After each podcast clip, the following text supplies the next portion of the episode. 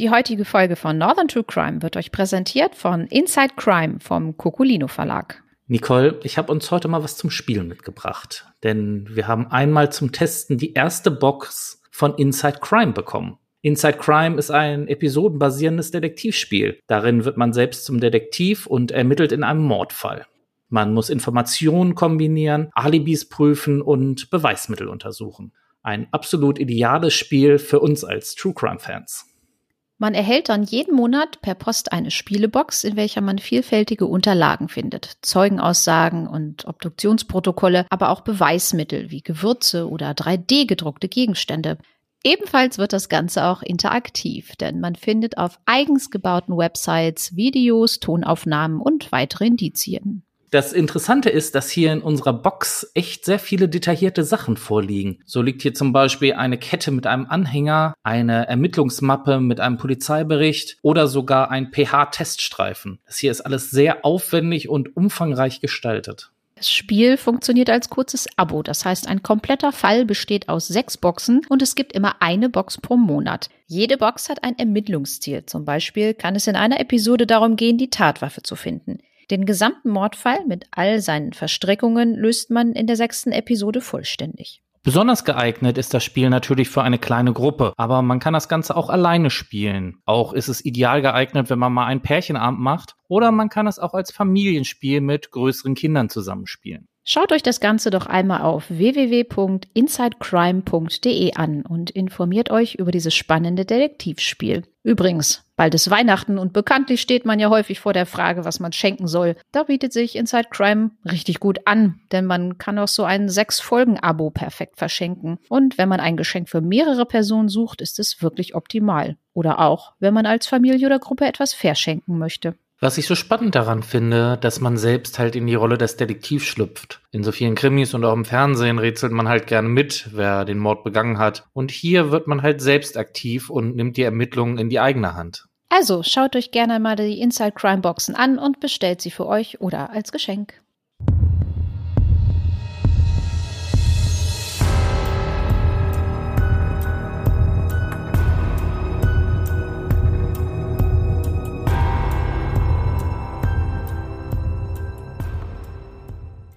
Hallo und herzlich willkommen zu einer neuen Folge von Northern True Crime. Mein Name ist Nicole. Ich habe euch heute wieder den Chris mitgebracht. Ja, was für eine Überraschung. Hallo Nicole, hallo liebe Hörer. Ich freue mich, dass wir heute uns wieder zusammengefunden haben. Und Nicole, ich weiß, wir wollen eine volle Breitseite bieten. Breitseite.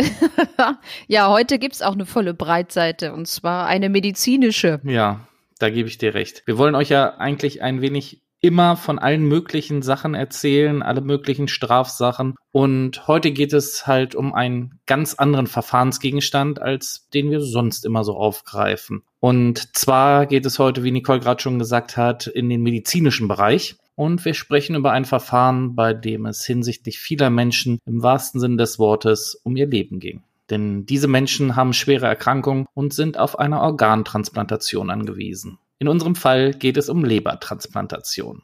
Hauptperson ist der Göttinger Arzt Abdul K. Dazu möchte ich kurz darauf hinweisen, dass wir den Namen unseres Arztes geändert haben, einfach aus Persönlichkeitsrechten. Und Abdul K. ist Leiter der Transplantationsmedizin in der Universitätsklinik in Göttingen. Ja, wir wollen einmal ein bisschen kurz ausholen, weil den meisten Menschen das Thema ja nicht so geläufig sein sollte. Und ich habe auch lange recherchiert zu dem Thema. Ich muss ehrlich sagen, ich war da auch überrascht, wie komplex das Ganze ist.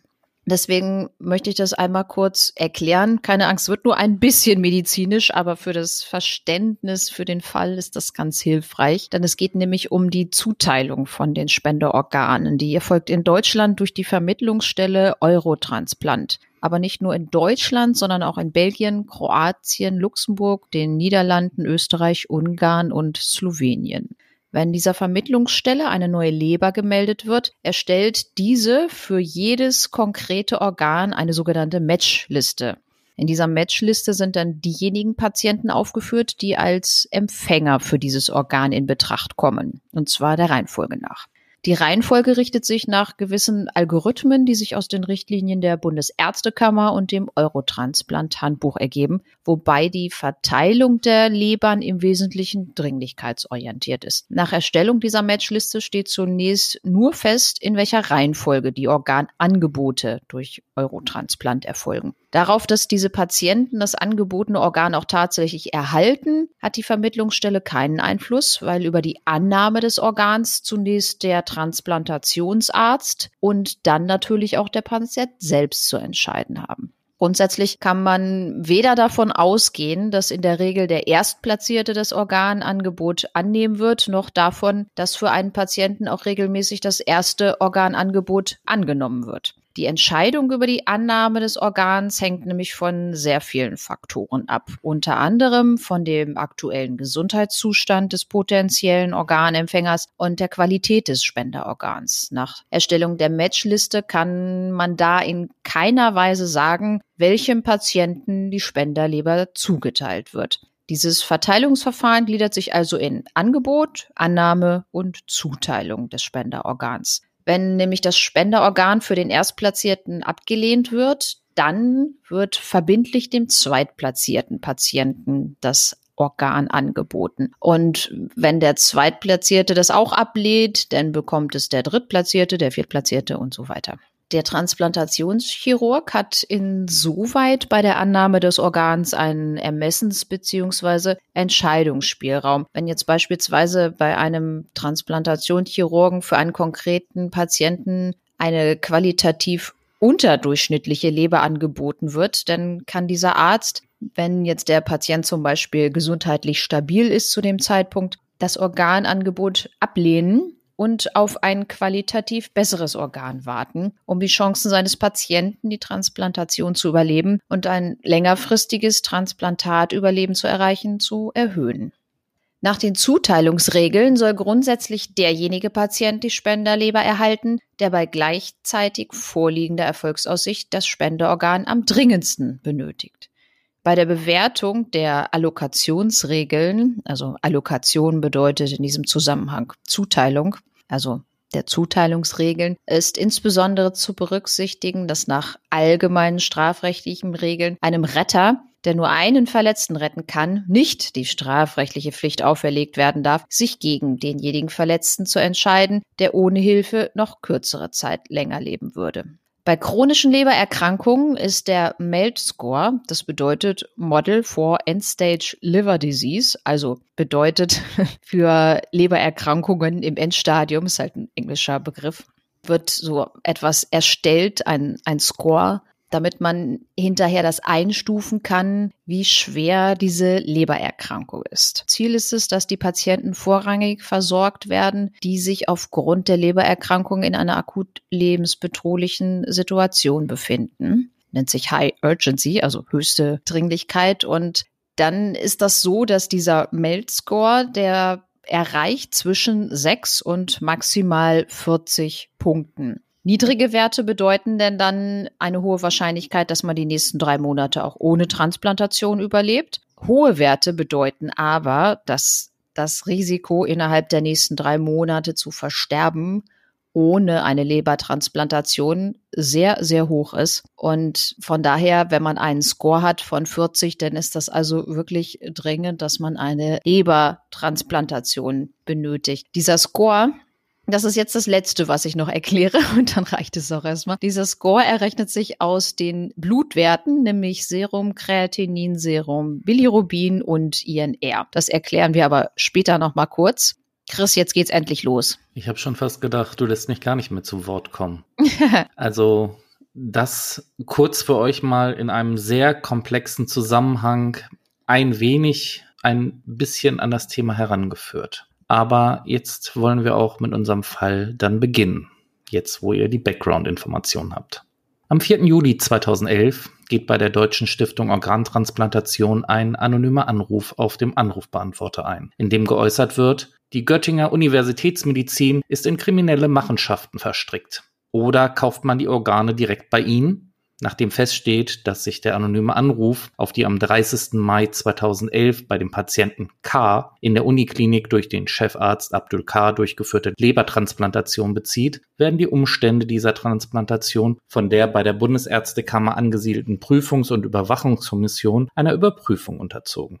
Diese Kommission kommt in dem gemeinsamen Bericht und einer Stellungnahme abschließend zu dem Ergebnis, dass Abdul K. im Zusammenhang mit der beim Patienten K. durchgeführten Transplantation gegen die Richtlinien für die Wartelistenführung und Organvermittlung zur Lebertransplantation verstoßen hat. Zum einen wird der Chefarzt verdächtigt, er habe am 23. Mai 2011 gegenüber der Vermittlungsstelle Eurotransplant angegeben, der in der Uniklinik behandelte Patient K sei dialysiert worden. Das heißt, bei ihm hat eine Blutwäsche wegen eines Nierenversagens stattgefunden. Obwohl dies aber nicht der Fall war. Zum anderen hat Abdul K. offenbar nicht sichergestellt, dass die Aufnahme des Patienten K. in die Warteliste erst erfolgt ist, nachdem der Patient für mindestens sechs Monate völlige Alkoholabstinenz eingehalten habe. Im weiteren Verlauf werden durch Ärzte der Klinik und eine von der Klinik beauftragte externe Kommission sowie durch die Bundesärztekammer weitere Transplantationen überprüft, die während der Dienstzeit des Arztes in der Zeit von Oktober 2008 bis November 2011 in der Uniklinik durchgeführt wurden. Hierbei entsteht der Verdacht, dass es im Zusammenhang mit diesen Transplantationen zu verschiedenen systematischen Richtlinienverstößen gekommen ist. Darüber hinaus wird geprüft, ob der Arzt oder andere Mitarbeiter der Klinik für die Vermittlung von Organen bzw. die Bevorzugung der Patienten Geld erhalten haben, weshalb die für Korruption zuständige Staatsanwaltschaft Braunschweig die Ermittlungen gegen den Chefarzt führt. Auch gegen andere Ärzte werden Strafverfahren eingeleitet. Staatsanwaltschaft und Polizei ermitteln und so wird Ende des Jahres 2011 der Chefarzt vorerst beurlaubt und im Januar 2012 wird das Dienstverhältnis zwischen der Klinik und Abdul K. einvernehmlich beendet. Am 11. Januar 2013 wird gegen den Arzt wegen Fluchtgefahr Untersuchungshaft angeordnet, der Vollzug aber zunächst ausgesetzt. Die beiderseitigen Haftbeschwerden ziehen sich in der Folgezeit durch mehrere Instanzen. Schlussendlich bleibt der Haftbefehl aufrechterhalten, weil sowohl dringender Tatverdacht als auch die Fluchtgefahr angenommen wird, also die Möglichkeit, dass der Beschuldigte sich dem Strafverfahren entziehen könnte. Es geht immerhin um versuchten Totschlag in acht minderschweren Fällen, auf die eine erhebliche Strafe steht. Das Gericht hält es nicht für ausgeschlossen, dass der Beschuldigte eine Flucht in den Nahen Osten plane, wo er aufgrund seiner Herkunft ohne große Probleme dauerhaft leben könne und was er tatsächlich vor seiner Festnahme auch beabsichtigte. Er ist nämlich israelischer Staatsangehöriger arabischer Herkunft, in Israel geboren und dort aufgewachsen. Zudem spricht er Arabisch. Seine persönlichen und fachlichen Beziehungen zum Nahen Osten und seine hohe berufliche Kompetenz eröffnen ihm dort unschwer neue Arbeitsperspektiven, die er gerade auch gegenwärtig sucht. Er führte bereits mehrfach Lebertransplantationen in Jordanien durch dass er hierzu in der Zeit von Juli bis Dezember 2012 und damit nach Bekanntwerden der Vorwürfe insgesamt siebenmal im Ausland war und trotzdem jeweils nach Deutschland zurückkehrte, obwohl bereits seit Juli 2012 in der deutschen Presse über den Verdacht des versuchten Totschlags berichtet wurde, zeigt jedenfalls nicht, dass er seinen Lebensmittelpunkt dauerhaft in Deutschland beibehalten will die durch eine eventuelle Verurteilung drohenden finanziellen und sozialen Folgen erhöhen den bereits vorhandenen Fluchtanreiz, weil im Falle einer Verurteilung eine Tätigkeit des Beschuldigten als Arzt in Deutschland ausgeschlossen wäre. Dass er mit seiner Familie möglichst bald dauerhaft nach Jordanien auswandern will, verhehlt er zum einen noch gar nicht und zum anderen wird dies auch aus der durchgeführten Telekommunikationsüberwachung erkennbar. Aus den Telefongesprächen geht unter anderem hervor, dass er in Jordanien ein Haus kaufen wolle, da er in Jordanien eine Arbeitsstelle habe. In einem mit der Schwester des Beschuldigten geführten Telefonat berichtete die Ehefrau des Beschuldigten von dem geplanten Umzug. Es sei geplant, im Sommer nach Jordanien zu kommen, um dann dort zu leben. Man sei deshalb auf der Suche nach einem Haus. Darüber hinaus berichtete die Ehefrau des Beschuldigten in dem Telefonat von der geplanten Anmeldung der Kinder auf einer Schule in Jordanien. Bei einer durchgeführten Durchsuchung der Wohnung wurden in einem der Kinderzimmer Anmeldeunterlagen für eine Schule in Jordanien aufgefunden. Die Staatsanwaltschaft Braunschweig erhebt am 29. Mai 2013 nach Abschluss der Ermittlungen Anklage gegen den mittlerweile 47-Jährigen. Mit ihrer Anklage legt die Staatsanwaltschaft dem Angeschuldigten zur Last, sich in der Zeit von Oktober 2008 bis Oktober 2011 in elf Fällen des versuchten Totschlags und in drei Fällen der Körperverletzung mit Todesfolge strafbar gemacht zu haben. Hinsichtlich der Anklagepunkte werden die sogenannten Manipulationsfälle und Indikationsfälle unterschieden. Bei den Manipulationsfällen soll der Angeklagte falsche Werte oder Tatsachen gemeldet haben, so dass seine Patienten auf den Matchlisten weiter oben standen und früher oder überhaupt ein Organ angeboten bekamen. Bei den Indikationsfällen wird dem Angeklagten zur Last gelegt, Lebertransplantation vorgenommen zu haben, obwohl bei dem Patienten keine medizinische Indikation für eine Lebertransplantation bestanden habe, was dem Angeklagten auch bekannt war. Ab August 2013 wurde in Göttingen vor der Strafkammer an mehr als 60 Tagen verhandelt. Dabei waren rund 100 Zeugen und neun Sachverständige geladen.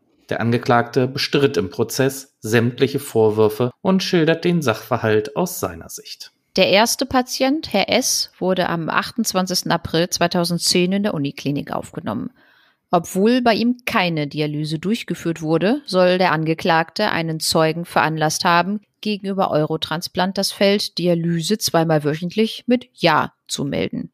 Hierzu sei kurz gesagt, dass diese Meldung bedeutet, dass der Kreatininwert dann generell mit 4,0 Milligramm pro Deziliter angenommen wird. Bei Kreatinin handelt es sich um ein Stoffwechselprodukt des Kreatins aus den Muskeln. Kreatin wiederum ist wichtig für die Muskelkontraktion. Der Wert dient als Laborparameter für die Nierenfunktion. Ein höherer Kreatininwert bedeutet somit einen höheren MELD-Score. Der Score des Patienten stieg somit auf 40, obwohl er aufgrund der gemeldeten Laborwerte nur 36 betragen hätte.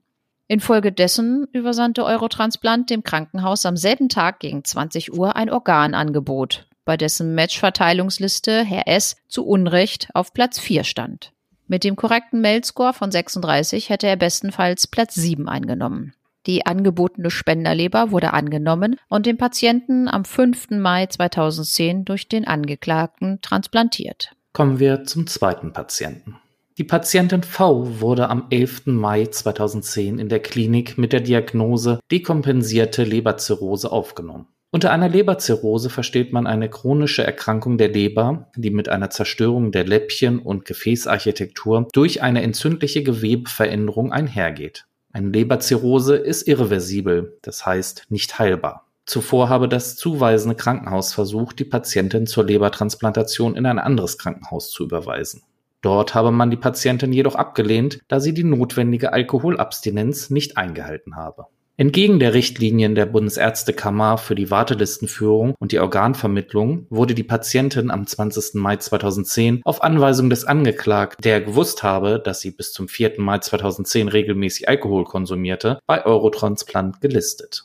Hierzu als ganz kurze Erklärung mal, dass Patienten mit einer alkoholbedingten Leberzirrhose erst zur Transplantation gemeldet werden dürfen, wenn sie halt ein halbes Jahr keinen Alkohol konsumiert haben. Die sechsmonatige Abstinenzklausel hatte im Wesentlichen zwei Gründe. Zum einen sei es denkbar, dass die Lebererkrankung sich nach sechs Monaten Alkoholabstinenz so deutlich gebessert habe, dass überhaupt gar keine Lebertransplantation mehr erforderlich sei. Und zum anderen sei die Rückfallgefahr geringer, wenn ein Patient vor der Aufnahme in die Warteliste eine sechsmonatige Abstinenzzeit eingehalten habe.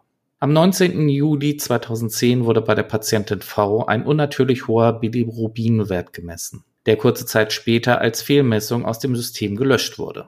Bilirubin ist ein gelbes Abbauprodukt des Hem-Anteils im roten Blutfarbstoff Hämoglobin und damit ein Gallenfarbstoff. Dennoch meldete der Zeuge W. auf Veranlassung des Angeklagten die Daten an Eurotransplant. Die Patientin erreichte daraufhin, wie vom Angeklagten beabsichtigt, einen Mailscore von 31. Am 23. Juli 2010 übersandte Eurotransplant ein Organangebot für die Patientin V an die Klinik, bei dessen Matchverfahren sie zu Unrecht Platz 4 einnahm. Mangels hinreichender Alkoholabstinenz war sie ganz von der Vergabe ausgeschlossen. Die Spenderleber wurde angenommen und der Patientin vom Angeklagten am 24. Juli 2010 transplantiert. Es wurde in der Beweisaufnahme festgestellt, dass die von der Patientin V auf der Matchliste überholten ersten neun Patienten, die sich auf den Ranglistenplätzen 5 bis 13 befanden, alle eine Spenderleber erhielten. Die Patientin F wurde am 19. Mai 2010 in der Uniklinik mit einer dekompensierten Leberzirrhose aufgenommen.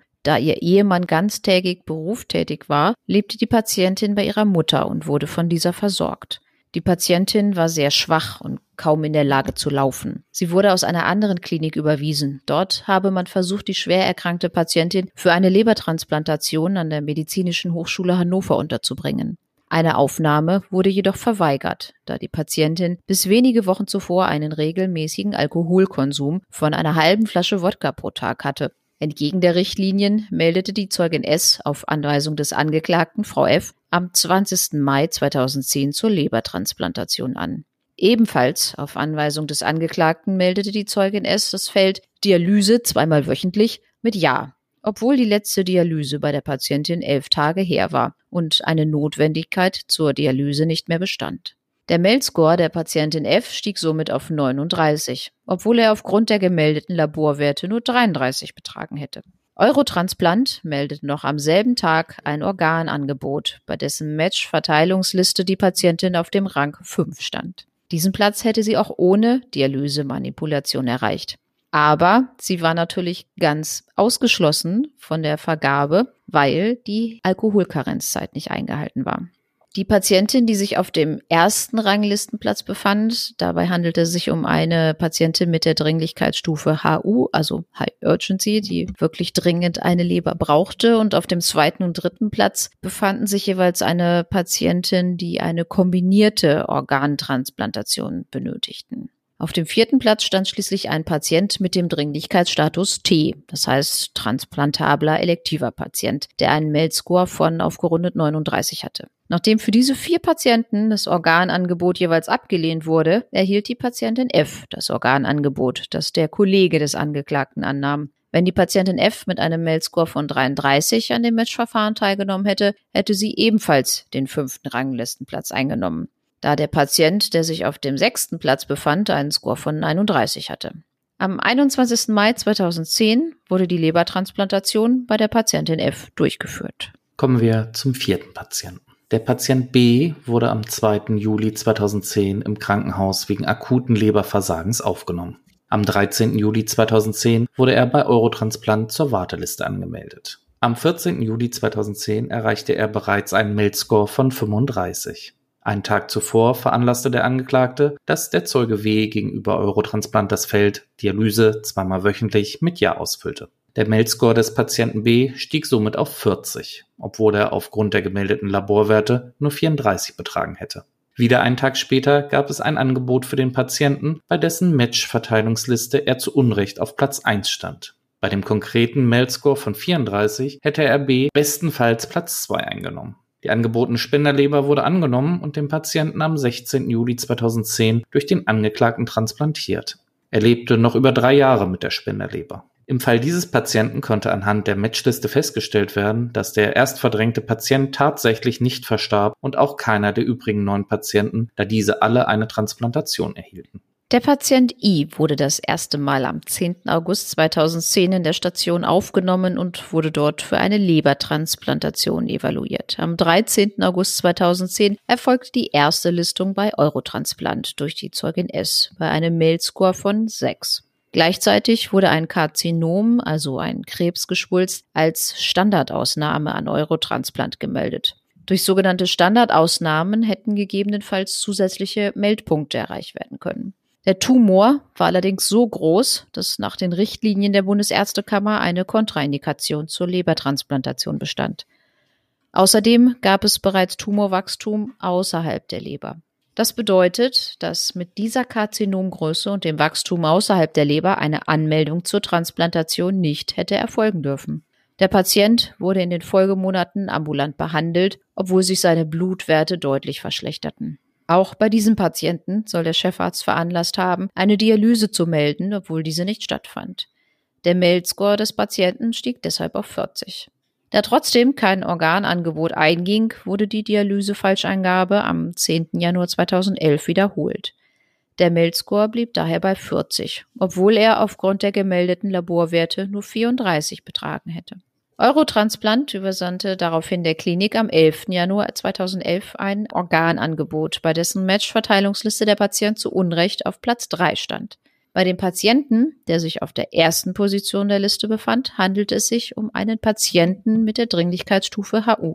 Auf dem zweiten Ranglistenplatz befand sich ein Patient, der eine kombinierte Organtransplantation benötigte. Nachdem für diese zwei Patienten das Organangebot jeweils abgelehnt wurde, erhielt der Patient I das Organangebot, das von dem Angeklagten angenommen wurde. Wenn der Patient I mit einem Mailscore von 34 an dem Matchverfahren teilgenommen hätte, hätte er bestenfalls den 13. Platz eingenommen. Der Patient lebte noch bis Ende des Jahres 2011. Die Kammer stellte fest, dass es verfassungswidrig ist, wenn Patienten mit Tumorwachstum außerhalb der Leber und in fortgeschrittenen Stadien bösartige Erkrankungen grundsätzlich nicht gelistet und von einer Transplantation ausgeschlossen werden. Denn diese Lebertransplantation war insbesondere notwendig und hatte Erfolgsaussicht. Jeder Patient, bei dem eine Lebertransplantation erforderlich ist, hat einen Anspruch aus dem Grundgesetz auf Leben. Das steht in Artikel 2 in Verbindung mit Artikel 1, dem Anspruch auf den Schutz der Menschenwürde und dem allgemeinen Gleichheitsgrundsatz nach Artikel 3 und aus dem Sozialstaatsprinzip abgeleiteten Anspruch auf gleichmäßige Teilhabe am vorhandenen Organeinkommen. Die Richtlinie der Bundesärztekammer ist somit verfassungswidrig und damit rechtlich unverbindlich. Der Patient 6 ist der Patient W und dieser wurde am 31. März 2011 in der Klinik aufgenommen. Obwohl er, was dem Angeklagten auch bewusst war, mindestens drei Monate zuvor noch regelmäßig bis zu einer Flasche Wodka pro Tag getrunken habe und daher von der Vergabe von Organen ausgeschlossen war, wurde der Patient am selben Tag auf Anweisung des Angeklagten durch die Zeugin S bei Eurotransplant gelistet.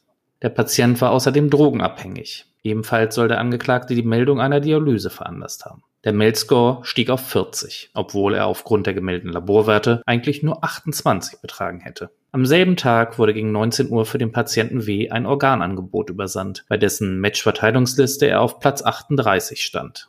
Bei dem Patienten, der sich auf der ersten Position der Matchliste befand, handelt es sich um einen Patienten mit der Dringlichkeitsstufe HU. Auf den Plätzen 2 bis 34 befanden sich Patienten aus den Niederlanden. Nachdem für keinen dieser Patienten das Organangebot angenommen worden war, erhielt es der Patient W, das von dem Angeklagten auch angenommen wurde. Wenn der Patient W mit einem Meldscore von 28 an dem Matchverfahren teilgenommen hätte, hätten mindestens zehn weitere Patienten vor ihm gestanden, die einen Meldscore zwischen 31 und 33 hatten. Nach der Operation kam es zwar zu einer akuten Abstoßreaktion, diese konnte jedoch erfolgreich behandelt werden.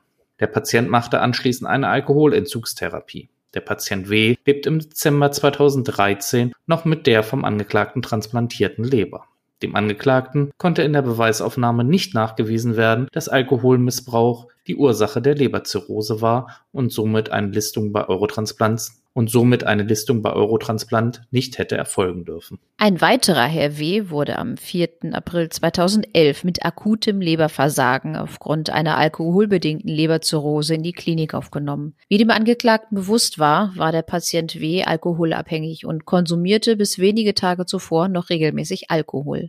Dennoch veranlasste der Angeklagte die Listung des Patienten durch die Zeugin S bei Eurotransplant. Gleichzeitig soll auch hier veranlasst worden sein, dass eine Dialyse gemeldet wurde. Der Meldscore des Patienten W stieg somit von 34 auf 40. Da er nunmehr auf Platz 3 der Liste stand, wurde ein Organangebot gemacht. Mit korrektem Meldscore hätte er bestenfalls Platz 7 eingenommen. Mangels hinreichender Alkoholkarenzzeit wäre er vollständig von der Organvergabe ausgeschlossen gewesen, sofern die Leberzirrhose alkoholbedingt war. Bei diesem Patienten konnte nachträglich nicht festgestellt werden, woher die Leberzirrhose kam. Entweder war dieser Alkohol indiziert oder aufgrund der Hepatitis-Infektion entstanden. Sollte diese aufgrund der Hepatitis C-Infektion entstanden sein, wäre eine Meldung an Eurotransplant zulässig gewesen. Die angebotene Spenderleber wurde jedenfalls angenommen und dem Patienten am 7. April 2011 durch den Angeklagten transplantiert. Nach einer erneuten Operation am Gallenweg lebte der Patient im Dezember 2013 noch mit der transplantierten Leber. Von den neun untersuchten Patienten auf der Matchliste wurden sieben transplantiert. Zwei Patienten verstarben untransplantiert auf der Warteliste, nachdem sie allerdings noch acht bzw. neun Erstangebote erhielten. Frau P. hatte bereits eine Spenderleber und litt aufgrund einer Infektion des Transplantats an einer chronischen Hepatitis C-Virusinfektion, die zu einer Leberzirrhose führte. Sie versuchte nach der ersten Transplantation eine berufliche Wiedereingliederung, musste diese aber abbrechen und war nicht in der Lage, ihren Beruf auszuüben. Es ging ihr gesundheitlich zunehmend schlechter. Zum Treppensteigen benötigte sie Unterstützung. Schließlich konnte sie sich nur noch mit dem Gehwagen oder dem Rollstuhl fortbewegen. Im Hinblick auf die eingetretene Funktionsverschlechterung des Implantats und die zunehmende Verschlechterung des Gesundheitszustandes entschied sich der Angeklagte, die Patientin erneut in die Warteliste aufzunehmen und bei Eurotransplant für eine Leberretransplantation registrieren zu lassen. So wurde sie am 15. Februar 2011 erneut bei Eurotransplant gelistet. Bei ihrem Kontrolltermin in der Ambulanz am 10. Mai 2011 habe ihr der Angeklagte mitgeteilt, ihre Werte müssen nun hochgesetzt werden. Am selben Tag soll der Angeklagte veranlasst haben, dass der Zeugin W. eine Dialyse an Eurotransplant gemeldet wird. Die Patientin hoffte, weil sie sich gesundheitlich sehr beeinträchtigt fühlte, alsbald eine neue Leber zu erhalten. Der Angeklagte ging zu diesem Zeitpunkt davon aus, dass aufgrund des cholestatischen Hepatitis C-Rezidivs, also der wieder aufgetretenen Leberentzündung mit Gallenrückstau, die konkrete Gefahr bestand, dass die Patientin kurzfristig versterben könnte. Aus diesem Grund hielt der Angeklagte die Durchführung der Transplantation nicht nur für erforderlich, sondern auch für dringend. Durch die Manipulation stieg der Meldscore auf 40, obwohl er auf Grundlage der gemeldeten Laborwerte nur 32 betrug. Daher habe Eurotransplant der Klinik abends für die Patientin ein Organangebot übersandt, bei dessen Matchverteilungsliste sie zu Unrecht auf Platz 3 stand. Mit ihrem korrigierten Mailscore hätte sie bestenfalls Ranking Platz 10 erreicht.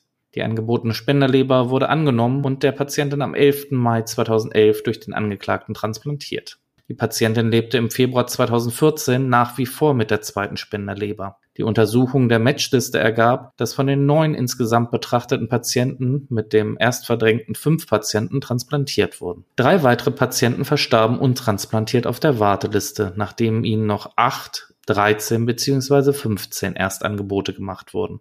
Ein weiterer Patient wurde nach Erholung von der Warteliste genommen. Der nächste Patient, Herr I., wurde als russischer Staatsbürger zunächst in einem russischen Krankenhaus behandelt. Er betrieb Alkoholmissbrauch und litt an einer Leberzirrhose. Er wurde bereits in Russland beatmet und benötigte eine Lebertransplantation. Unter Vermittlung einer medizinischen Reiseagentur wurde er am 13. Mai 2011 per Flugzeug in die Uniklinik transportiert. Er wurde zunächst unter der Prämisse einer Leberlebendspende und einer Kostenzusage, dafür wurden 100.000 Euro vorab überwiesen, durch seine mitgereisten Verwandten aufgenommen, die sich jedoch schnell als ungeeignet erwiesen. Daher wurde entschieden, den Zeugen I bei Eurotransplant zu listen, da er in einem sehr schlechten Pflegezustand war und somit Lebensgefahr bestand. Die mitgereiste Mutter des Patienten wurde vom Amtsgericht durch einstweilige Anordnung als vorläufige Betreuerin bestellt und erteilte die Einwilligung zur Lebertransplantation. Der Angeklagte soll am 23. Mai 2011 veranlasst haben, dass der Patient durch die Zeugin S gelistet wurde, obwohl er gewusst haben soll, dass dieser Patient die vorgeschriebene Mindestalkoholkarenzzeit von sechs Monaten nicht eingehalten habe und er somit von der Organvergabe durch Eurotransplant ausgeschlossen war. Des Weiteren soll der Angeklagte veranlasst haben, dass eine Dialyse gemeldet wurde. Diese Eingabe wurde am 27. Mai wiederholt, obwohl auch bis dahin keine Dialyse erfolgt war. Der Meldscore des Patienten I stieg somit auf 36, obwohl er aufgrund der gemeldeten Laborwerte nur 26 betragen hätte. Deshalb habe Eurotransplant dem Krankenhaus am 29. Mai für den Patienten I ein Organangebot übersandt, bei dessen Matchverteilungsliste er zu Unrecht auf Platz 2 gestanden habe. Mit korrektem Mailscore von 26 hätte der Patient bestenfalls Rankingplatz 34 eingenommen. Die angebotene Spenderleber wurde angenommen und dem Patienten am 20. Mai 2011 durch den Angeklagten transplantiert. Dieser Patient lebte bis mindestens März 2012 mit der Spenderleber. Das Gericht konnte nachträglich nicht feststellen, ob der Patient sechs Monate alkoholabstinent war oder nicht und ob der Angeklagte Kenntnis davon hatte. Auch konnte nicht ausgeschlossen werden, dass der Angeklagte von einer Dialyse ausging. Der Patient wurde nämlich aus Russland mit einem Dialysekatheter eingeliefert, wurde aber tatsächlich nicht dialysiert. Der Angeklagte legte Monate später der Prüfungs- und Überwachungskommission gefälschte Dialyseprotokolle vor. Eine Urkundenfälschung käme also in Betracht, aber dieser Vorwurf wurde nicht angeklagt und da es sich um eine ganz andere Tat und einen anderen Tatzeitraum handelt, kann der Angeklagte hierfür nicht bestraft werden. Kommen wir zum zehnten Fall. Die Patientin O war seit dem 31. Januar 2011 bei Eurotransplant gelistet mit einem MELD-Score zwischen 9 und 21. Am 8. Juni 2011 und 15. Juni 2011 wurden bei der Patientin zwei INR-Werte gemessen, die auf Manipulation oder eine Fehlmessung beruhen. Der INR-Wert, Abkürzung für International Normalized Ratio, ist ein Labortest für die Blutgerinnung. Obwohl dies der Angeklagte gewusst habe, soll er am 8. Juni 2011 und am 15. Juni 2011 veranlasst haben, dass die gefälschten Werte durch die Zeugin S an Eurotransplant gemeldet wurden. Gleichzeitig soll er eine fälschliche Dialysemeldung veranlasst haben. Der Mailscore der Patientin O stieg somit, wie vom Angeklagten beabsichtigt, auf 40, obwohl er ohne Dialyse Falscheingabe nur 31 und ohne fehlerhaften INR-Wert nur 17 betragen hätte. Infolgedessen schickte Eurotransplant der Klinik am 19. Juni 2011 ein Organangebot, bei dessen Match-Verteilungsliste die Patientin zu Unrecht auf Platz 7 stand. Mit korrigiertem Mailscore von 17 hätte sie bestenfalls Platz 34 eingenommen und so wahrscheinlich keine Chance auf eine Spenderleber gehabt. Die angebotene Spenderleber wurde angenommen und der Patientin am 20. Juni 2011 durch den Angeklagten transplantiert. Hinsichtlich dieser Patientin konnte nicht nachgewiesen werden, dass der Angeklagte die Manipulation bzw. die Weiterleitung der unzutreffenden Werte an Eurotransplant überhaupt veranlasste bzw. von den Manipulationen überhaupt Kenntnis hatte. Die Kammer hatte zwar deutliche Anhaltspunkte dafür, dass der Angeklagte von der Manipulation wusste, aber die genaueren Umstände der Blutentnahme waren nicht aufzuklären. Bei den Patienten, die auf den Positionen 1 bis 4 der Matchliste sich befanden, handelt es sich um Patienten mit der Dringlichkeitsstufe HU. Auf den Plätzen 5 und 6 befanden sich Patienten, die eine kombinierte Organtransplantation benötigten. Nachdem für diese Patienten das Organangebot jeweils abgelehnt wurde, erhielt die Patientin O das Organangebot. Die Patienten, die sich auf den Ranglistenplätzen 8 bis 34 befanden, hatten einen Meldscore zwischen 33 und 39. Und der letzte Patient der Manipulationsfälle, Herr F., wurde am 15.06.2011 mit einer Leberzirrhose, die wahrscheinlich aufgrund von Adipositas und Diabetes Typ 2 entstand, auf der Station aufgenommen. Später entwickelte der Patient ein Leberkarzinom. Bereits zum damaligen Zeitpunkt war er gelistet und stand bei einem Mailscore von 18.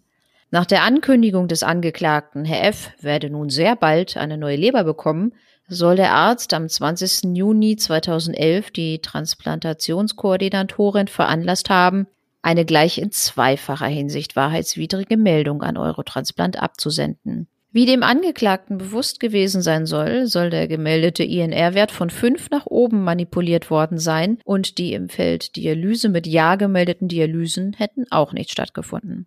Der Meldscore des Patienten F stieg somit auf 40, obwohl er unter Zugrundelegung korrekter Laborwerte und ohne Dialyse-Falscheingabe lediglich 20 betragen hätte. Daher übersandte Eurotransplant am 22. Juni 2011 ein Organangebot, bei dessen Matchverteilungsliste der Patient zu Unrecht den fünften Platz einnahm. Die angebotene Spenderleber wurde angenommen und dem Patienten am 23. Juni 2011 durch den Angeklagten transplantiert. Bei dem Patienten F konnte nach der Beweisaufnahme nicht mit der erforderlichen Sicherheit festgestellt werden, dass der bei ihm gemessene INR-Wert unzutreffend war und der Angeklagte somit eine Falschmeldung veranlasste. Es ist durchaus möglich, dass der INR-Wert 5,00 betragen habe und somit korrekt war. Wer für die Dialyse-Falschmeldung verantwortlich war, konnte nicht geklärt werden. Entweder war es der Angeklagte oder eventuell ein Kollege, gegen den ebenfalls ein Ermittlungsverfahren lief. Bei den Patienten, die sich auf der ersten und zweiten Position der Matchliste befanden, handelt es sich um Patienten der Dringlichkeitsstufe HU. Auf dem dritten und vierten Ranglistenplatz befanden sich zwei Patienten, die eine kombinierte Organtransplantation benötigten. Nachdem für diese vier Patienten das Organangebot jeweils abgelehnt worden war, erhielt der Patient F das Angebot, das angenommen wurde. Wenn der Patient mit einem Meldscore von 33 an dem Matchverfahren teilgenommen hätte, hätte er bestenfalls den 29. Platz eingenommen. Vor ihm hätten mindestens 24 weitere Patienten gestanden, die einen Matchmeld zwischen 33 und 39 hatten. Der Patient F lebte zum Zeitpunkt der Hauptverhandlung mit der Spenderleber, die ihm am 23. Juni 2011 von dem Angeklagten transplantiert wurde. In allen elf Manipulationsfällen kam ein Sachverständiger, den die Kammer beauftragt hatte, zu der Einschätzung, dass zumindest eine körperliche Indikation für eine Lebertransplantation vorgelegen habe. Der Sachverständige verneinte das Vorliegen einer medizinischen Indikation, allerdings bei den Patienten, bei denen die Alkoholkarenzzeit nicht eingehalten wurde bzw. das Tumorwachstum bestand, weil diese nicht den Richtlinien entsprachen. Der Sachverständige wies darauf hin, dass sich durch die Einhaltung einer Alkoholkarenzzeit lediglich die Leberfunktion, nicht jedoch die Leberzirrhose bessern. Eine Leberzirrhose sei irreversibel und bleibe trotz Alkoholkarenz mit all ihren Risiken bestehen. Aber selbst dann, wenn man grundsätzlich eine sechsmonatige Alkoholkarenzzeit für erforderlich hielte, um die Gefahr eines Alkoholrückfalls zu minimieren und festzustellen, dass die Karenz zu einer Besserung der Leberfunktion führe, wäre es verfassungswidrig, auch diejenigen Patienten mit alkoholinduzierter Leberzirrhose bereits von der Aufnahme in die Warteliste auszuschließen, deren Erkrankung so weit fortgeschritten ist, dass ihre Lebenserwartung derart gering ist, dass sie nicht mehr die Möglichkeit haben, eine sechsmonatige Alkoholabstinenzzeit unter Beweis zu stellen und bei denen darüber hinaus auch eine Verbesserung der Leberfunktion nicht mehr zu erwarten ist. Dass auch derartige Patienten, die ohne Lebertransplantation binnen kurzer Zeit an den Folgen ihrer alkoholinduzierten Leberzirrhose zu versterben drohen, von der Aufnahme in eine Warteliste ausgeschlossen werden, ist mit den Argumenten der potenziellen Verbesserung der Leberfunktion bzw. erhöhten Rückfallgefahr nicht zu begründen. Sie ist nur dadurch erklärbar, dass diese Patienten gegenüber anderen Patienten benachteiligt werden, weil ihre Erkrankung als selbstverschuldet angesehen wird. Eine derartige Benachteiligung von Patienten mit alkoholinduzierter Leberzirrhose aufgrund des Umstandes, dass die Erkrankung selbstverschuldet ist, ist ebenfalls verfassungswidrig. Kommen wir nun zu den Indikationsfällen. Der Patient D wurde am 6. Oktober 2008 auf Anweisung des Angeklagten bei einem Meldscore von 11 bei Eurotransplant gelistet. Wie dem Angeklagten bewusst war, habe eine Listung nicht erfolgen dürfen, da aufgrund der nahezu normalen Leberfunktion des Patienten D keine Indikation zu einer Transplantation bestand. Wie er damals ebenfalls gewusst habe, habe jedoch eine Kontraindikation zur Transplantation bestanden, da der Patient D unter einer Abhängigkeit von einem Medikament gelitten habe. Am 13. Oktober 2008 ging ein Zentrumsangebot bei der Klinik ein. Diese Angebote erfolgen, wenn das Organ nicht in einem angemessenen Zeitraum an einen Empfänger auf der regulären Matchliste transplantiert werden kann. Um das Organ überhaupt noch transplantieren zu können, wird es dann generell den Transplantationszentren angeboten. Das Zentrum, welches zuerst das Angebot annimmt, erhält dann das Organ. Obwohl sich die Leberwerte des Patienten bis dahin so sehr besserten, dass er nur noch einen Meldscore von 8 aufwies, entschied der Angeklagte, das Organ dem Patienten D zu transplantieren. Der Angeklagte führte die Lebertransplantation durch. Grund für die Durchführung der Lebertransplantation war, dass der Patient unter einer fortgeschrittenen irreversiblen Leberzirrhose litt, die bereits dekompensiert war.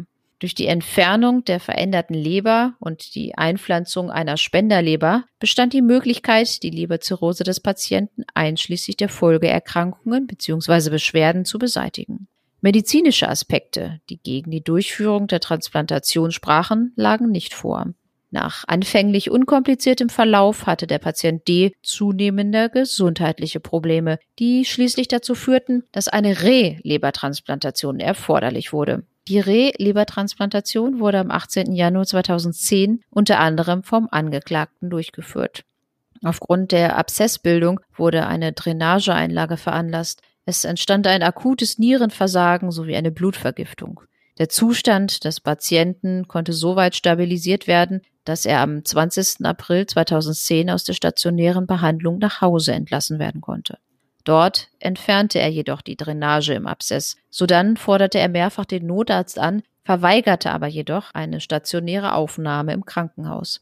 Am 28. April 2010 wurde er schließlich erneut in der Uniklinik aufgenommen. Unter der notwendigen Immunsuppression konnte der Abszess nicht zur Ausheilung gebracht werden. Im weiteren Verlauf kam es zu einem septischen Schock mit Multiorganversagen, an dessen Folgen der Patient Herr D. schließlich verstarb. Die Patientin M betrieb bereits in frühen Lebensjahren Alkoholmissbrauch von zwei bis drei Litern Bier pro Tag. Hinsichtlich des Beginns sind unterschiedliche Angaben dokumentiert. die den Zeitraum von 1968 bis 1977 betreffen. Darüber hinaus hatte die Patientin einen Nikotinkonsum von zwei bis drei Schachteln Zigaretten am Tag. In dem psychiatrischen Befund vom 15. September 2010 ist unter anderem ausgeführt, die Patientin sei sich derzeit der Konsequenzen ihrer Lebertransplantation nicht bewusst, da sie noch nicht entsprechend aufgeklärt sei. Patientin sei aber sicher in der Lage, die Situation zu erfassen. Es bestünden keine Einwände gegen die Listung. Die Patientin sei jedoch noch über die Listung, die Operation und Folgen aufzuklären. Am 17. September 2010 führte dann der Angeklagte mit der Patientin M ein Aufklärungsgespräch über die beabsichtigte Aufnahme in die Warteliste und die Durchführung einer Lebertransplantation. Noch am selben Tag unterzeichnete die Patientin, die mit dem Lebertransplantation einverstanden war, das Formular Einwilligung zur Lebertransplantation. Die Patientin M ging, als sie in die Lebertransplantation einwillig, irrtümlich davon aus, dass bei ihr eine Leberzirrhose vorliege. Tatsächlich hatte sie jedoch noch keine Zirrhose, sondern vielleicht eine mäßiggradige Fibrose. Als Leberfibrose werden Umbauvorgänge in der Leber bezeichnet, bei der zunehmend Lebergewebe durch Bindegewebe ersetzt wird. Die Patientin, die vor allem die Befürchtung hatte, sie könne an ihrem eigenen Blut ersticken, erhoffte sich von der Transplantation insbesondere, dass sie künftig keine Blutungen mehr haben würde. Darüber hinaus wollte sie nicht mehr unter Fieber leiden das immer wieder im Rahmen von Gallengangsentzündung auftrat. Die Patientin, die bereits seit etwa 15 Jahren keinen Alkohol mehr konsumierte, wurde in die Warteliste des Transplantationszentrums aufgenommen und bei Eurotransplant mit einem Meldscore von 6 registriert. Ein Spenderorgan wurde in dem Matchverfahren zunächst im Standardverfahren den Patienten auf den Plätzen 1 bis 4 angeboten. Für den Empfänger auf dem Ranglistenplatz 1 wurde das Organangebot aufgrund inkompatiblen Alters und Größe abgelehnt. Bei den Patienten auf den Ranglistenplätzen 2 bis 4 wurde das Organangebot wegen unzureichender Spenderqualität abgelehnt. Anschließend wurde in das beschleunigte Vermittlungsverfahren übergegangen und das Spenderorgan sodann für den Patienten auf dem achten Ranglistenplatz angenommen. Nachdem das Organ nach der Annahme wegen unzureichender Organqualität nachträglich abgewiesen wurde, wurde es für den Patienten auf dem 25. Ranglistenplatz angenommen. Aber auch in diesem Fall wurde das Organ wieder abgewiesen, diesmal jedoch aus nicht näher bekannten Gründen, die den Empfänger betrafen. Die Spenderleber wurde daraufhin für die Patientin M angenommen, die auf Platz 48 der Matchliste stand. Als feststand, dass die Patientin M als Empfängerin für diese Spenderleber in Betracht kam, wurde diese von dem Organangebot in Kenntnis gesetzt. Nachdem sie im Krankenhaus angekommen war, erhielt sie eine weitere Aufklärung über die bevorstehende Lebertransplantation, wobei nicht mehr festgestellt werden konnte, durch welchen Arzt diese Aufklärung erfolgte. Am 27. März 2011 willigte sie nochmals in die bevorstehende Lebertransplantation ein. Auch zu diesem Zeitpunkt ging sie weiterhin davon aus, dass sie unter einer Leberzirrhose litt und die Transplantation unter anderem auch aus diesem Grund erfolgen sollte. Es konnte jedoch nicht festgestellt werden, dass die Patientin M, wenn sie gewusst hätte, dass sie keine Leberzirrhose hatte, nicht in die Transplantation eingewilligt hätte. Der Patientin M kam es insbesondere darauf an, dass durch die Transplantation die Blutungsgefahr verringert werden sollte. Außerdem wollte sie keine fieberhaften Gallengangsentzündungen mehr erleiden. Durch die Transplantation bestand sowohl die Möglichkeit der Behandlung der Gallenwegserkrankung als auch des Fortaderhochdrucks. Im Hinblick darauf, dass die Patientin M durch die Transplantation die von ihr gewünschten gesundheitlichen Vorteile hätte erzielen können, konnte nicht ausgeschlossen werden, dass die Patientin am 27. März 2011 auch dann eingewilligt hätte, wenn sie gewusst hätte, dass bei ihr keine Leberzirrhose vorlag. Am 28. März 2011 führte der Angeklagte die Lebertransplantation dann durch. Der Angeklagte wollte mit der Transplantation vor allem erreichen, dass die erkrankte Leber ausgetauscht und die bestehende Gefahr von lebensbedrohlichen Blutungen gemindert wird. Nach der Transplantation wurde die Patientin M zunächst stabil von der Intensivstation übernommen. Zwar war die Leberleistung zunächst zufriedenstellend, es traten jedoch unmittelbar eine Vielzahl gesundheitlicher Probleme auf. Anstieg der Entzündungsparameter und eine zunehmende Produktion von respiratorischem Sekret. Nach Behandlung mit Antibiotika kam es zu einer schlechten Lungenfunktion mit der Notwendigkeit einer Beatmung. Darüber trat ein akutes Nierenversagen auf. Am Morgen des 4. April 2011 kam es schließlich zu einem akuten Blutdruckabfall mit verlangsamtem Herzschlag und Herz-Kreislauf-Stillstand, so dass die Patientin reanimiert werden musste. Es wurde festgestellt, dass eine massive Blutung innerhalb des Bauchraums vorlag. Daraufhin wurde erneut der Bauchraum eröffnet und eine Blutung aus der Leberschlagader diagnostiziert. Das Hämatom wurde ausgeräumt und die Schlagader übernäht. Nach dieser Operation zeigte sich eine abnehmende Leberfunktion der Transplantatleber. Bei der Patientin M konnte kein stabiler Kreislauf mehr erzielt werden, so dass diese noch am Abend verstarb. Die konkrete Todesursache war rückwirkend nicht mehr wirklich feststellbar. Insoweit konnte daher auch nicht nachgewiesen werden, dass der Tod der Patientin auf einen Behandlungsfehler des Angeklagten beruhte.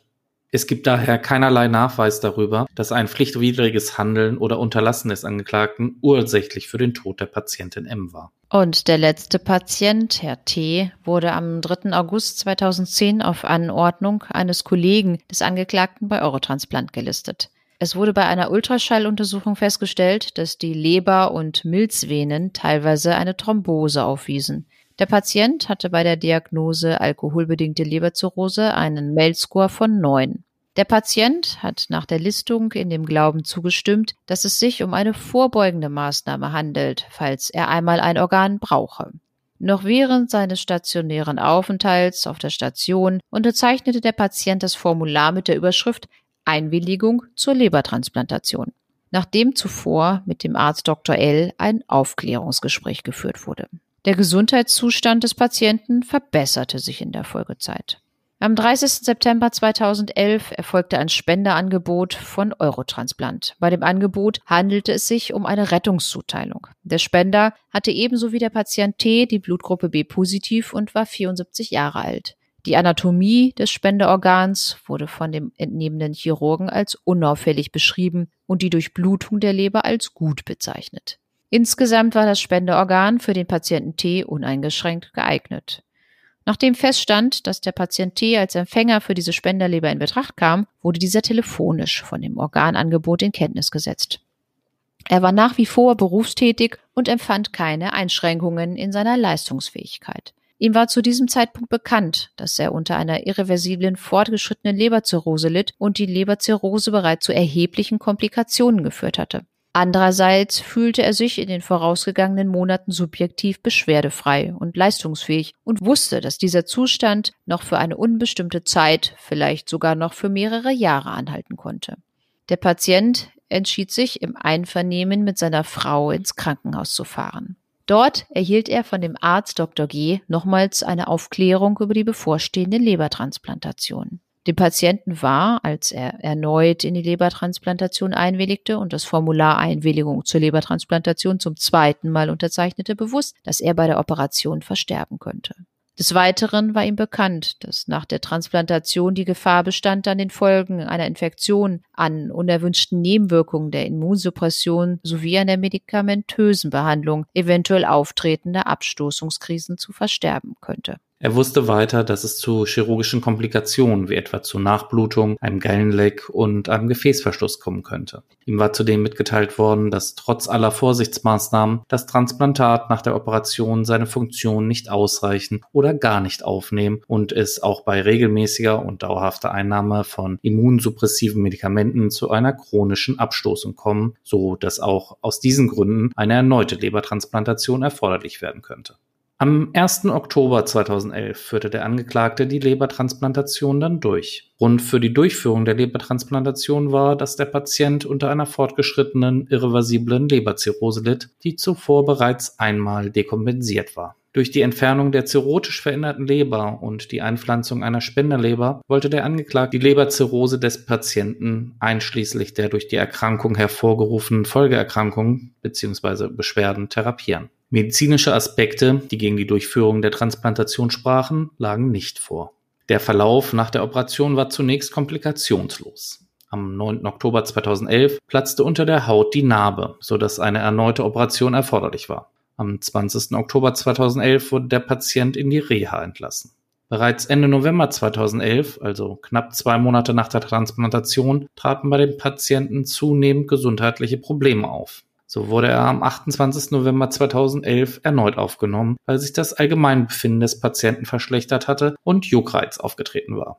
Die durchgeführten Untersuchungen ergaben Gallengangsveränderungen. Nachdem in diesem Bereich eine Stent-Einlage erfolgt war, besserte sich das Allgemeinbefinden. Jedoch kam es schon einen Monat später erneut zu einer Aufnahme. Der Patient litt zu diesem Zeitpunkt unter einer Gelbfärbung der Haut und in den Augen, sowie wiederum unter Juckreiz und befand sich zudem in einem reduzierten Allgemeinzustand.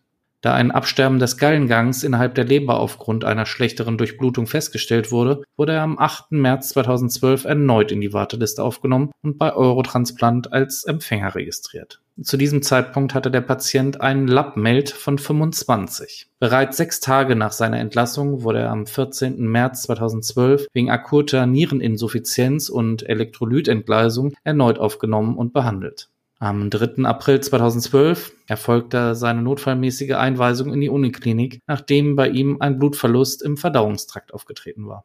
Am 4. Mai 2012 wurde bei dem Patienten durch den Zeugen Professor Dr. K. eine Rehlebertransplantation durchgeführt. Der Verlauf nach der Operation war sehr komplikationsreich. Nach vier Monaten konnte er erst entlassen werden. Bereits aber am 17. September 2012 musste er indes wieder stationär aufgenommen werden. Nach weiterer Verschlechterung seines Allgemeinzustands verstarb der Patient T am 24. September 2012 im Rahmen einer Blutvergiftung und Multiorganversagen.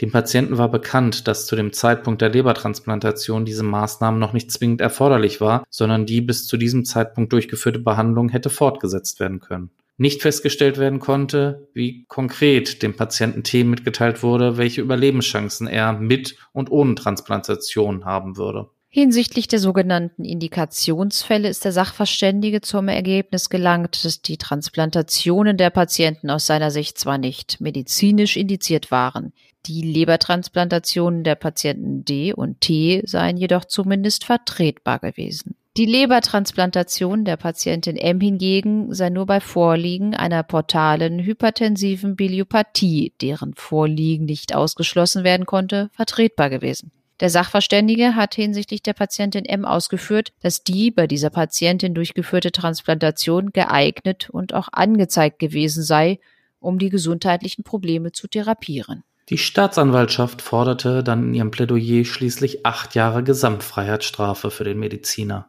Die Verteidigung plädierte auf Freispruch und das Landgericht Göttingen sprach den Angeklagten im Mai 2015 tatsächlich frei und stellte fest, dass dem Angeklagten eine Entschädigung für die erlittene Untersuchungshaft zustehe. Die Annahme der Spenderlebern durch den Angeklagten bedeutete zwar eine zu missbilligende Verletzung der Verteilungsgerechtigkeit und des Vertrauens der Allgemeinheit in die Funktionsfähigkeit des Organverteilungssystems, stellt jedoch weder eine Tötungshandlung bzw. einer Körperverletzung Handlung und auch sonst keine strafrechtliche relevante Handlung dar. Hinsichtlich der Matchverfahren konnte festgestellt werden, dass in fünf Matchverfahren insgesamt elf Patienten, die bei regulärem Matchverlauf vor den genannten Patienten gestanden hätten, auf der Warteliste verstarben. Von diesen elf Patienten ist eine Patientin verstorben, ohne zuvor auch nur ein weiteres Organangebot erhalten zu haben. Diese Patientin verstarb allerdings am Tag des Matchverfahrens, welches erst um 18.36 Uhr begann. Insoweit ist denkbar, dass die Patientin bereits vor Beginn des Matches verstarb und deshalb von den Manipulationen nicht betroffen war. Des Weiteren ist anzumerken, dass die Patientin an einer Blutvergiftung und Multiorganversagen verstarb so dass fraglich erscheint, ob diese Patientin zum Zeitpunkt des Matchverfahrens überhaupt noch transplantabel war. In den Matchverfahren der anderen Patienten verstarb keiner der überholten Patienten auf der Warteliste. Dieser Fall verdeutlicht beispielhaft, dass der Matchverlauf von vielen Gegebenheiten abhängig war, die von dem Angeklagten weder beeinflussbar und vor allem von ihm auch nicht vorhersehbar waren. Im Tatsächlichen ist nämlich der Nachweis, welcher Patient die Spenderleber bei regulärem Verlauf tatsächlich erhalten hätte, dass der Patient, dem die Spenderleber transplantiert worden wäre, mit an Sicherheit grenzender Wahrscheinlichkeit überlebt hätte, beziehungsweise bei diesem Patienten eine Lebensverlängerung eingetreten wäre und dass der Patient, der die Spenderleber bei regulärem Verlauf tatsächlich erhalten hätte, nach dem Matchverfahren aus dem Grund verstarb, weil er nicht mehr rechtzeitig ein passendes Organangebot erhielt, nicht zu führen. Die vernommenen Zeugen wurden darüber befragt, wer genau die Meldung über die Dialyse veranlasst habe. Aber niemand konnte sich fest daran erinnern, dass der Angeklagte derjenige war. Es können genauso gut die Ambulanzschwestern oder auch andere Ärzte gewesen sein. Bei den Patienten D und T war die durch die Transplantation verwirklichte Körperverletzung bereits durch die Einwilligung dieser Patienten gerechtfertigt. Bei der Patientin M lag, weil die Patientin bei der Einwilligung in die Lebertransplantation irrtümlich davon ausging, sie leide unter einer Leberzirrhose, zwar keine wirksame, ausdrücklich erteilte Einwilligung in die Transplantation vor. Aber das Gericht geht davon aus, dass sie auch bei ordnungsgemäßer und vollständiger Aufklärung in die Lebertransplantation eingewilligt hätte und somit eine sogenannte hypothetische Einwilligung vorlag. Anhaltspunkte dafür, dass der Angeklagte Geld oder andere Gegenleistungen dafür erhielt, dass er durch Falschangaben gegenüber Eurotransplant oder durch die Veranlassung entsprechender Falschangaben Patienten eine Spenderleber verschaffte, obwohl diese bei wahrheitsgemäßen Angaben keine hätten, haben sich nicht ergeben. Die Kammer stellte fest, dass im Zeitraum vom 1. Oktober 2008 bis 31. Dezember 2009 insgesamt 59 Lebertransplantationen durchgeführt wurden. Hierfür erhielt Abdul K. eine zusätzliche Leistungsprämie von insgesamt 58.500 Euro. Diese zusätzliche Prämie erhielt er 39 Mal in Höhe von 1.500 Euro, und zwar für die Lebertransplantation 21 bis 59. Im Jahr 2010 erfolgten 58 Lebertransplantationen und dafür erhielt er eine Leistungsprämie von 60.000 Euro. Für die ersten 20 keine Sonderprämie und für die anderen 38 zusätzlich jedes Mal 1.500 Euro. Zusätzlich erhielt er noch zweimal 1.500 Euro für die durchgeführte Leberteilresektion zur Leberlebensspende.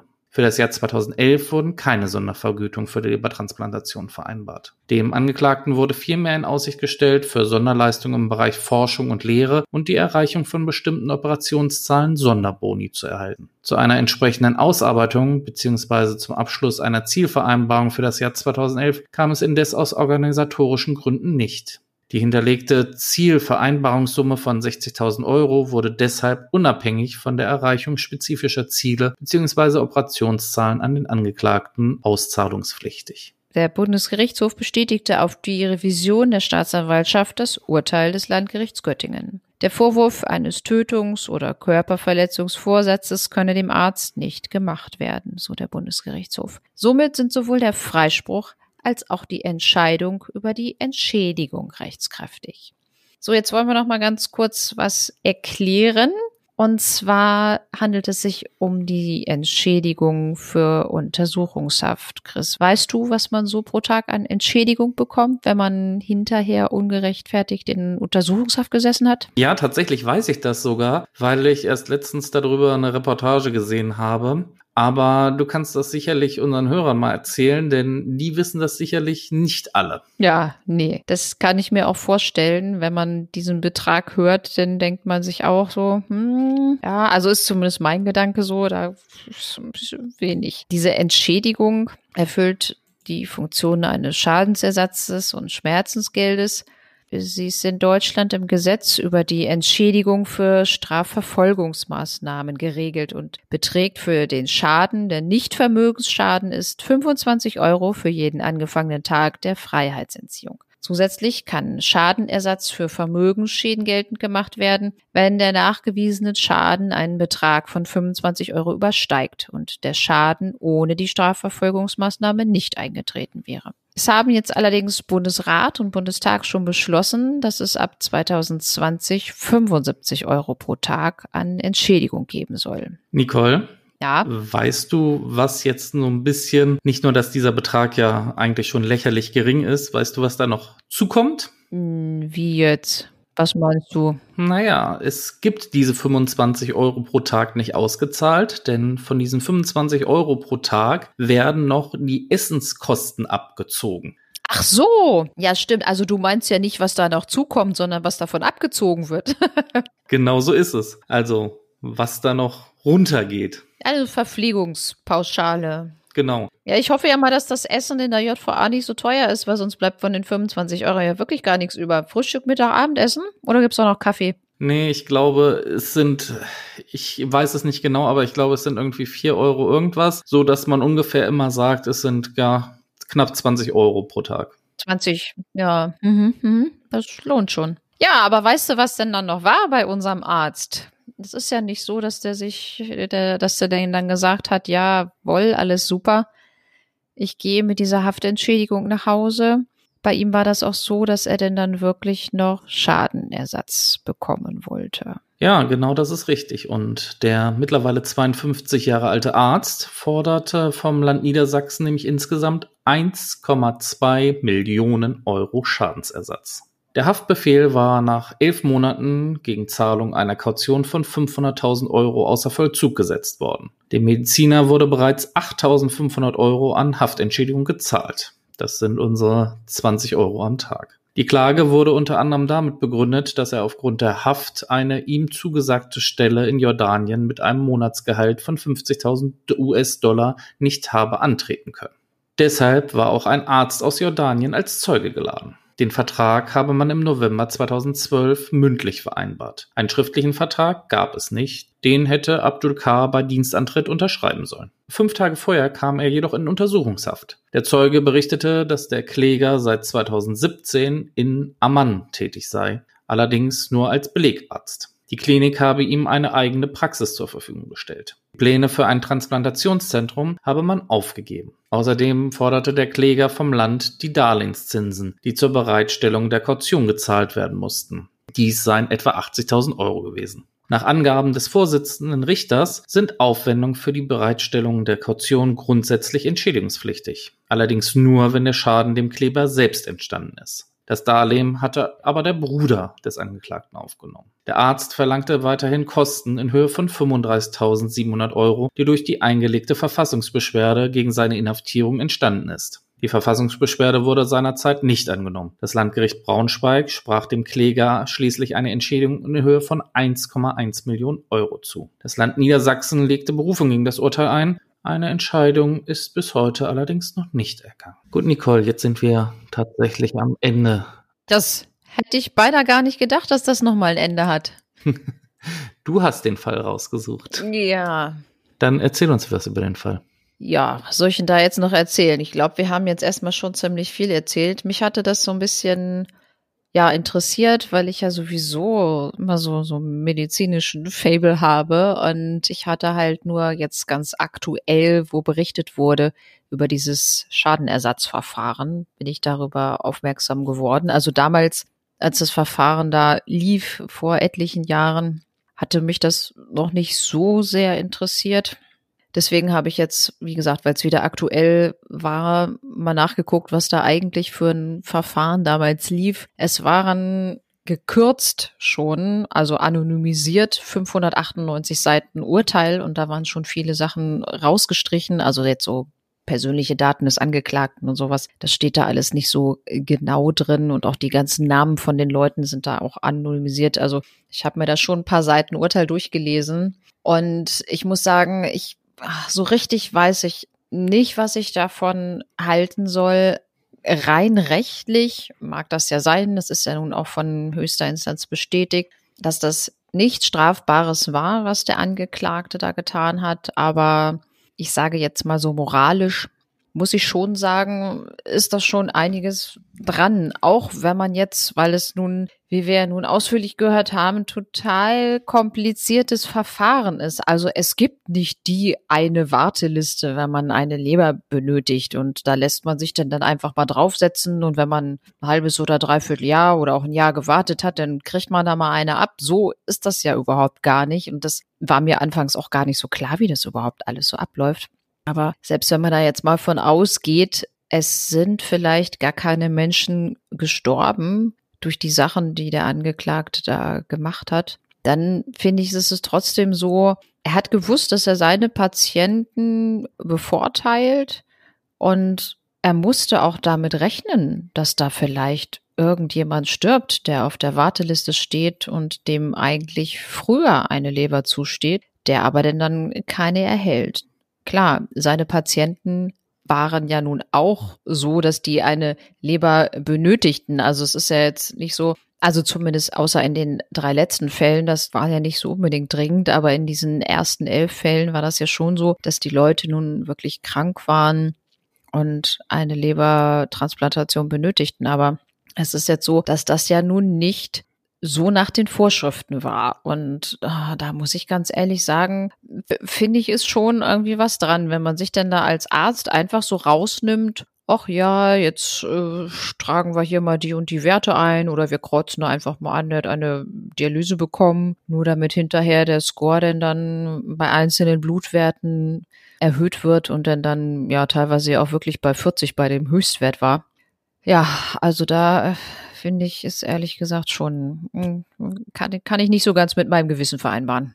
Wie sieht's denn bei dir aus? Ja, also erstmal fand ich das höchst verwirrend, als du mir den Fall das erste Mal vorgelegt hast, mit diesen ganzen Werten und mit diesen ganzen Match-Ergebnissen. Also ich habe das wirklich auf Anhieb erstmal so gar nicht verstanden. Ich musste mir das wirklich erstmal ein paar Mal durchlesen, bis ich jetzt genau den Sinn von dem Ganzen verstanden habe, wie das Ganze läuft. Und dann kommt eine Leber und dann entscheiden erstmal die Leute, ob sie sie annehmen oder nicht. Dann geht's an den nächsten. Also es ist irgendwie, also ein ganz schräges Verfahren und ich konnte das auch anfangs überhaupt nicht glauben, dass es diese Regeln gab, von wegen, ja, wenn du jetzt halt durch deine Alkoholkrankheit ähm, dir deine Leber kaputt gesoffen hast, dann ist das halt dein eigenes Pech, dann kriegst du halt auch keine neue Leber. Also das war für mich so äh, so so menschlich, wo ich gedacht habe, äh, Leute, geht's noch? So Menschenwürde, Gleichbehandlung. Da habe ich auch so gedacht, das kann doch nicht wahr sein, dass man ja, weil man wirklich alkoholkrank ist, ist es ja eine Alko ist es ja eine Krankheit, ist es ja eine Sucht und dass man deswegen dann gesagt wird, ja, pff,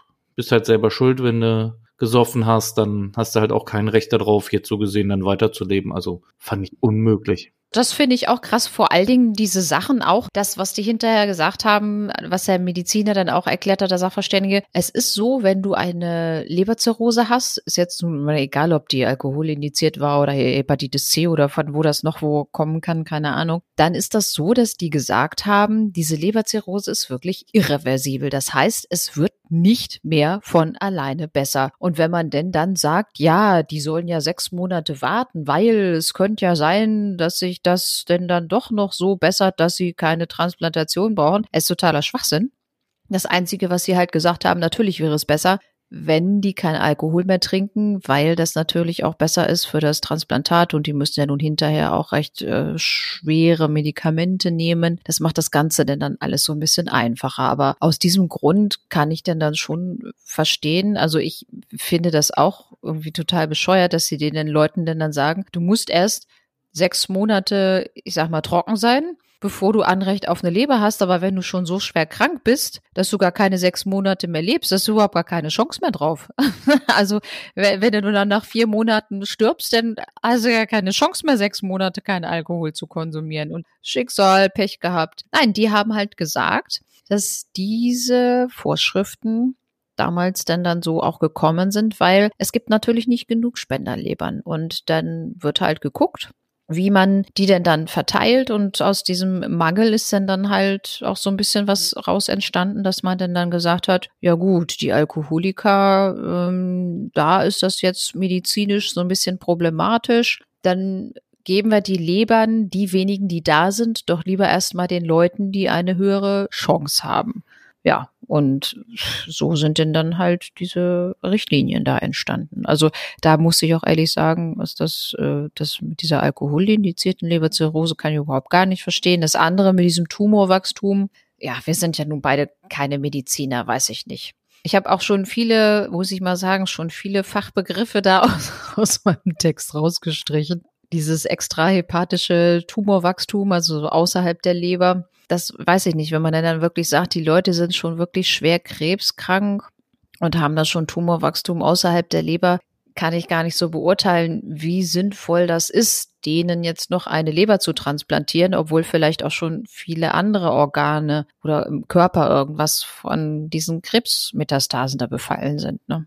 Bevor du auf dieses Thema eingehst, dass wir noch mal kurz zurückkommen zu dem Thema mit dem Alkohol. Mich würde nämlich interessieren, weil in dem Urteil hat ja das Gericht eindeutig festgestellt, dass es ja, ja verfassungswidrig ist.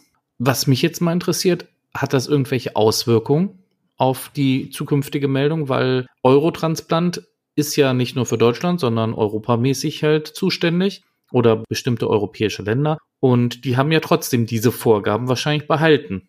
Hat das irgendwelche Auswirkungen auf uns in Deutschland gehabt?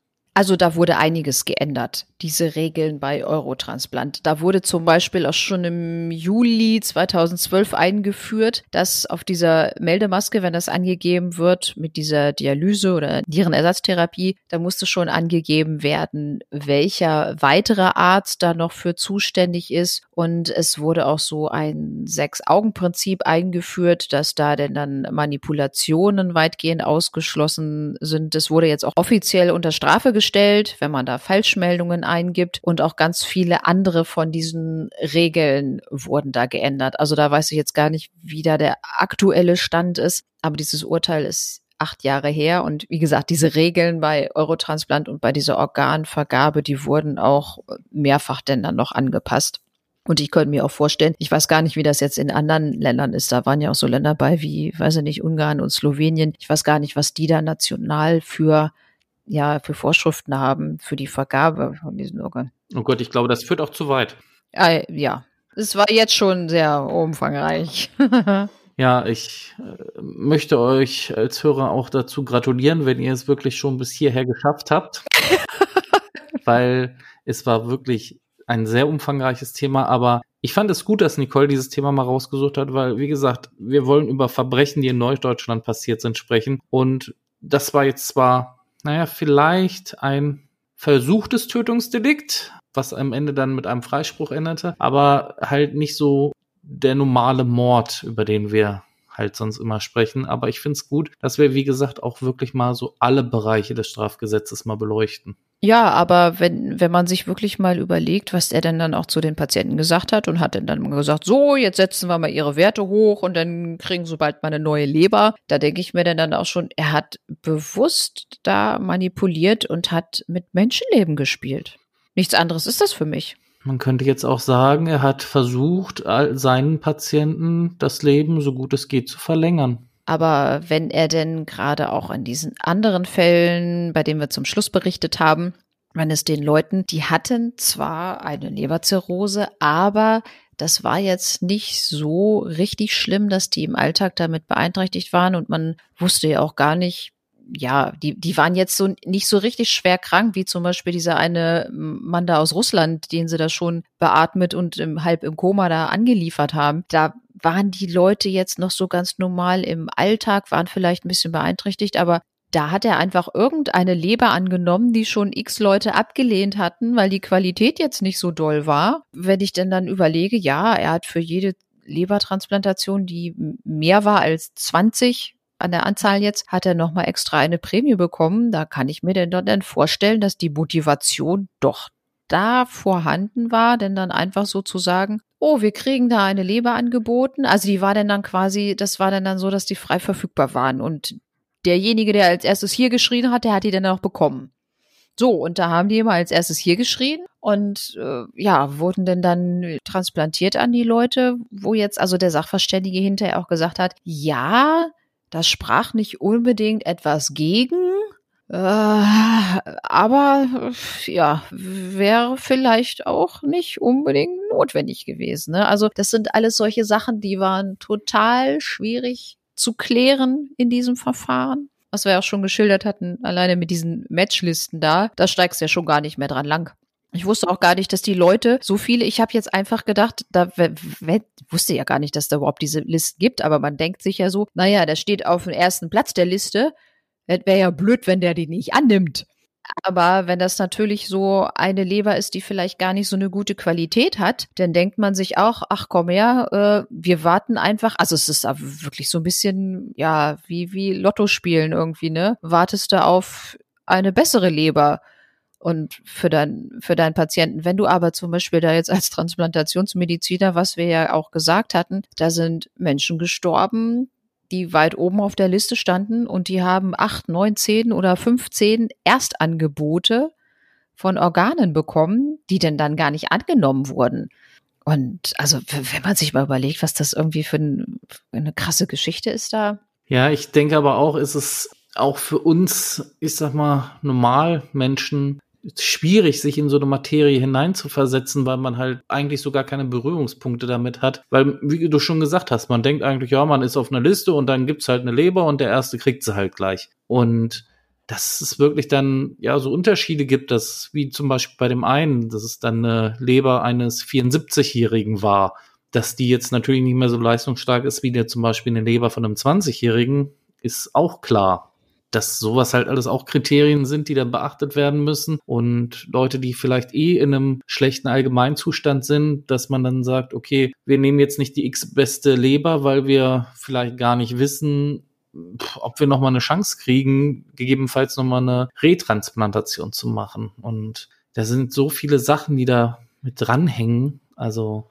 ich fand das wirklich sehr umfangreich und zeigt aber, glaube ich, auch anhand des Urteils, wie schwierig auch das Gericht das Ganze gefunden hat und ja, das alles so detailliert zu erklären, ja, also die mussten da unheimlich viel aufklären und wie gesagt, über 600 Seiten Urteil geschrieben, wo diese ganzen Sachen wirklich versucht wurden aufzuklären. Also ich habe anfangs dann auch gedacht, also, mein Gott, das kann doch gar nicht sein. Der Typ hat da einfach irgendwelche Sachen falsch angegeben und hinterher heißt es denn dann, ja, nee, äh, pff, es äh, kommt halt irgendwie nicht was bei raus, weil können wir ihm nicht nachweisen. Und da habe ich anfangs dann auch gedacht, so, äh, das kann ja echt nicht sein. Es muss doch irgendwie rauszukriegen sein, was da denn dann passiert ist wenn er seinen Patienten auf einmal von Platz, ich weiß nicht, 13 auf Platz 3 da hochgehieft hat, indem er da einfach irgendwas Verkehrtes angegeben hat oder hat angeben lassen, beziehungsweise das kam ja in den meisten Fällen auch nicht so richtig durch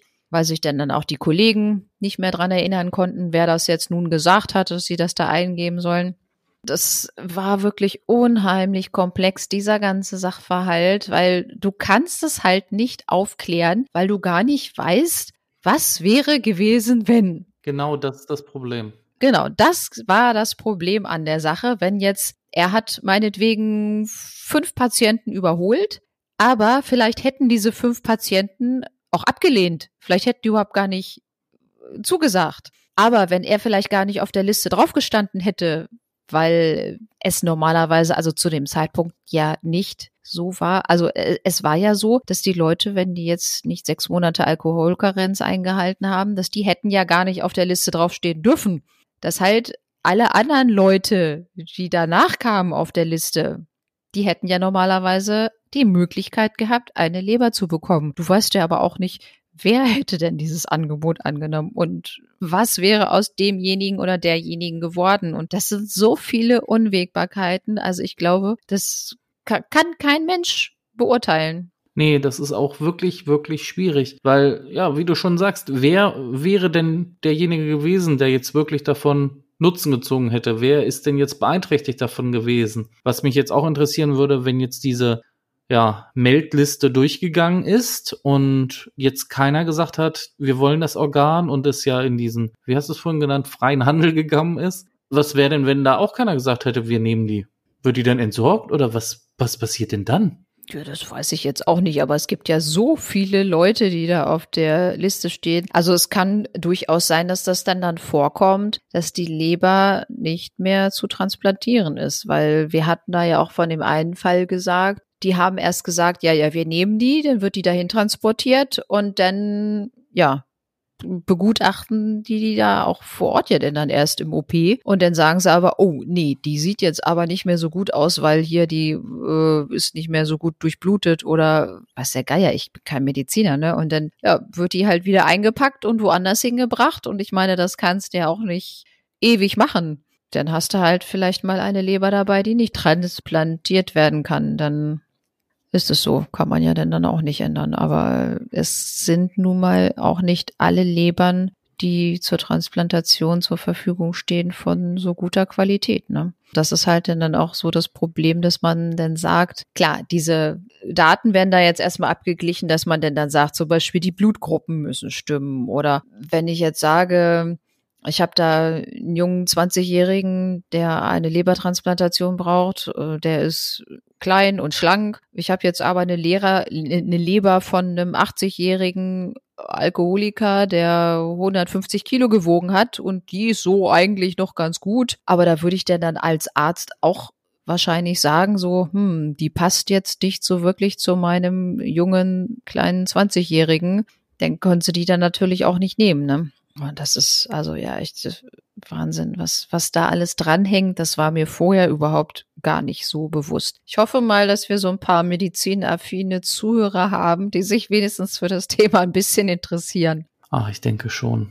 Am Ende ist der Fall ja, denke ich mal, dadurch entschieden worden in dubio pro reo. Man konnte ihm jetzt nicht wirklich ein großes Verschulden nachweisen lassen. Klar, was das Gericht gesagt hat, ihm hätte Urkundenfälschung vorgeworfen werden können. Das war aber nicht angeklagt.